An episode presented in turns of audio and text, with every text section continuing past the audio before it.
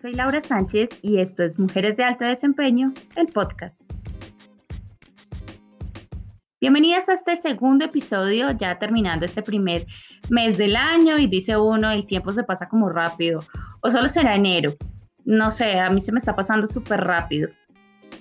Hoy hay un tema realmente que lo he visto muy frecuente en las chicas que les brindo mis mentorías y que en algún momento, pues de mi experiencia como empleada de una empresa, viví en carne propia. Y para contextualizarte, pues durante casi 10 años eh, trabajé para diferentes empresas y conocí una gran cantidad de personas, eh, hice amigos, eh, con algunos, con otros no, y cada una de esas personas pues tenía una forma diferente de ver el trabajo. Algunas sentían que era lo peor que les había pasado, otras lo disfrutaban y algunas restantes pues eran más intermitentes que un bombillo o un foco a punto de dañarse. No sé cómo le digan en tu país, pero aquí en Colombia le llamamos bombillo. Sin embargo, uno cuando ingresa a la empresa, todo es mágico, como digo yo, es el mundo mágico de Walt Disney es perfecto, lleno de retos, lleno de expectativas y pues todo es súper chévere. Pero en la medida en que la rutina empieza a generar esa monotonía tan frecuente en el 90% de los empleados, pues uno cae en esas conversaciones con las compañeras de trabajo o con los compañeros de trabajo y pasa lo siguiente. Si tu compañera es antigua, es decir, lleva varios años o varios meses en la empresa, te dice cosas negativas sobre, sobre esa empresa te habla mal del jefe, que tuvo una discusión con el jefe, o con los compañeros, o que está molesta por algo. Y pues al final todo es malo para esa persona. Y si la antigua eres tú, aunque conscientemente de pronto no lo hayas hecho o no lo, no lo hayas hecho intencionalmente, pues le destruyes las expectativas a tu compañera nueva en un 2x3. Y es que como diría el famoso Maslow, uno necesita eso de afiliarse, de sentirse parte de un grupo y entonces te pegas al peor palo que hay.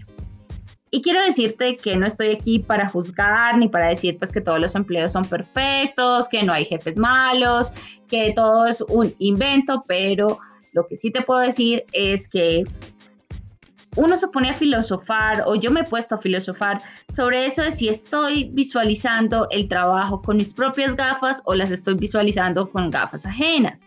Especialmente las mujeres, pues somos bastante expertas en reflejarnos en la vida o la experiencia de las demás y no en la propia. Entonces ahí sí está el verdadero problema porque tu experiencia en el trabajo no puede estar condicionada con la lupa con la que las eh, otras personas o las otras o tus otras compañeras pues lo vean, sino que tiene que estar realmente enfocada con tu propia vista.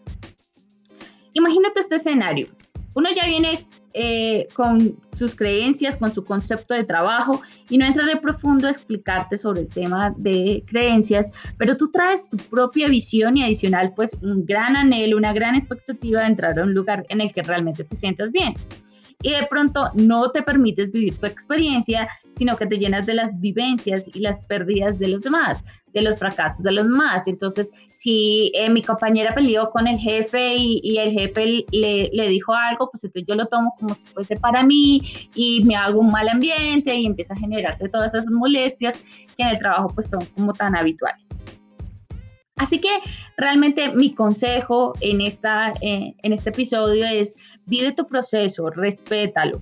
No permitas eh, que, que, te permees de lo que los demás piensan o sienten sobre el trabajo, sobre la empresa.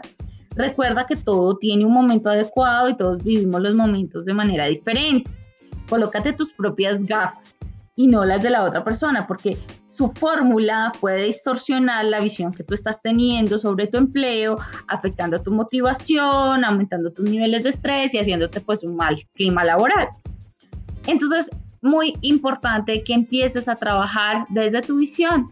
Empieza a disfrutar tu proceso y con eso te conectas realmente y vives tu propia experiencia. Así tú tendrás una posición clara de si realmente pues esa empresa o ese empleo no es, no cumplió con tus expectativas o sencillamente pues cada quien vive su, propio, eh, su propia vida, su propia experiencia. Así terminamos este segundo episodio. Recuerda seguirme o escucharme en plataformas como Spotify, Breaker, Overcast o Google Podcast. Y nos encontramos en 15 días para llevar tu potencial profesional a otro nivel. Chao, chao.